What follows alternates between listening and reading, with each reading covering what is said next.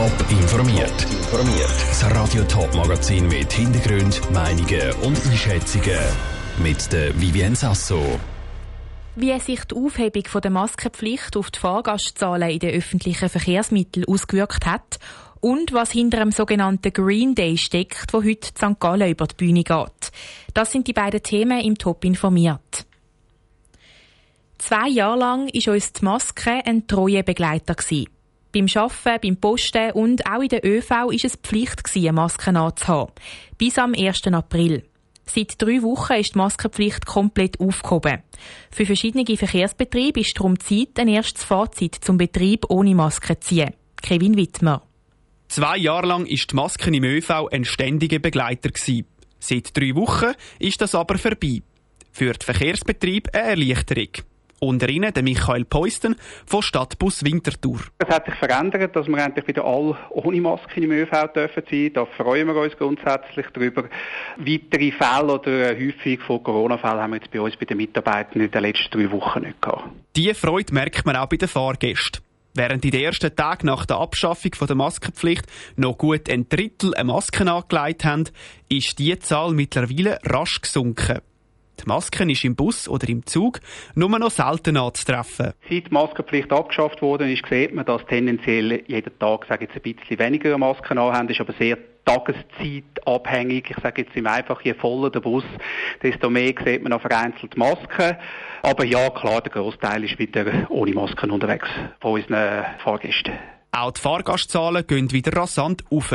So auch in der Stadt Zürich. Der Tobias Welti von der Verkehrsbetrieb Zürich, kurz VBZ, sagt, dass sie fast wieder einen Betrieb wie vor der Pandemie verzeichnet. Wir sehen das an der Referenzhaltestelle Hardbrook von der VBZ in den letzten Wochen äh, knapp 90 Prozent vom Niveau von vor der Krise erreicht worden ist. Und man sieht auch, dass tatsächlich sehr viele Fahrzeuge sind wieder voll wie vor der Corona-Krise. Aber nicht alle Regionen erholen sich gleich schnell von diesen zwei Corona-Jahren. Ländliche Regionen müssen weiterhin um die Fahrgäste kämpfen.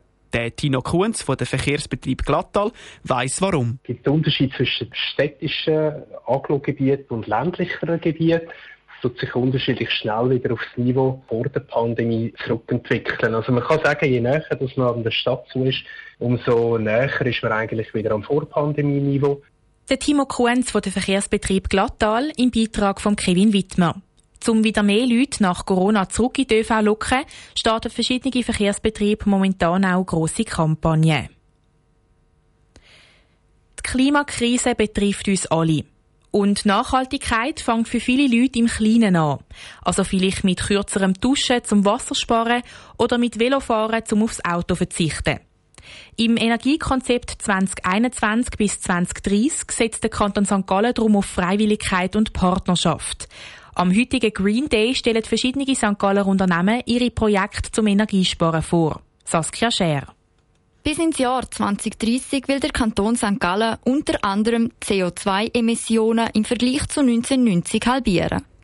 Auch soll der persönliche Stromverbrauch um 13 Prozent reduziert werden. Wenn es nach dem Abteilungsleiter Energie vom Bau- und Umweltdepartement St. Gallen, am Marcel Sturzenegger geht, sollte das theoretisch auch möglich sein. Von der Technik her steht uns alles zur Verfügung, damit wir Ziel bis 2030 können erreichen können. Das Wichtige ist, dass Unternehmen, die im Gebäudebereich tätig sind, dass die die modernen Techniken anbieten, dass die Hauseigentümerinnen und Hauseigentümerinnen aber auch kaufen. Heute haben also Privatpersonen die Chance, um sich über die Möglichkeiten zum Energiesparen zu informieren aber auch zum Energiesparprojekt von verschiedenen Unternehmen anzuschauen. So öffnet beispielsweise der Wärmeverbund Tal seine Türen für interessierte Personen. Mit dieser Aktion sollen die verschiedenen Wege zum Energiesparen vorgestellt werden, sagt Marcel Sturzenegger dass es bereits Aktivitäten gibt über den ganzen Kanton hinweg, weil der Kanton ist groß, es ist äh, vielfältig und so sind auch die verschiedenen Aktivitäten. Ich glaube, es steht wirklich sehr fest für das Symbol, dass es alle braucht. Um den Privatpersonen Inspirationen beim Energiesparen zu geben, hat die Stadt auch eine App lanciert. Die kommt im typischen St. Galler Grün daher, erzählt der Marcel Sturzenegger. Einerseits gibt es ja einen Tipp, was man selber kann machen fürs Klima. Auch vor allem im Bereich Essen, regional einkaufen, äh, saisonal kochen. Und es macht es ein bisschen spannend, indem, wenn man etwas macht, dann kriegt man noch einen Punkt. Und man sieht dann, wie man selber steht im Vergleich zu anderen Außerdem gibt es in dieser kostenlosen App auch noch klimafreundliche Tipps, was die Mobilität betrifft. Der Beitrag von der Saskia Scher. Ein Projekt, das auch Teil des Energiekonzepts ist, ist das Mitfahrbänkchen zu Nesslau, das morgen das erste Mal getestet wird.